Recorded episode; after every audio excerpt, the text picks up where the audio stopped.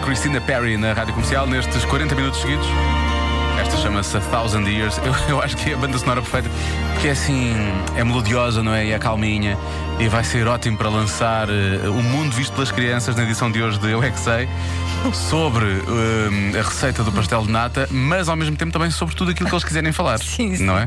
Portanto, esta música estava mesmo a calhar para uma revelação que um determinado elemento, pequeno ouvinte da comercial, eh, decide fazer a meio do Eu É Que Sei. Vamos lá ver se é o seu filho. Eu é que sei. O mundo visto pelas crianças.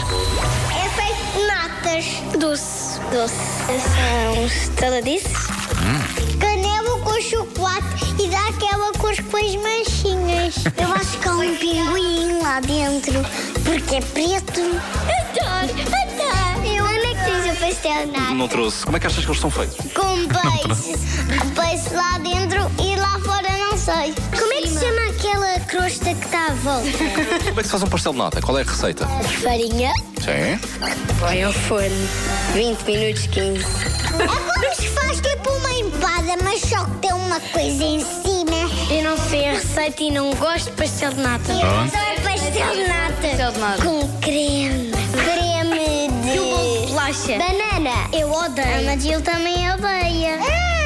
perfeito. Nham. Eu pedi ao meu pai pastel de nata na sobremesa, tinha uma colher, mas depois eu disse: para que é que tem uma colher se posso comer ele inteiro? Depois peguei no pastel de nata e.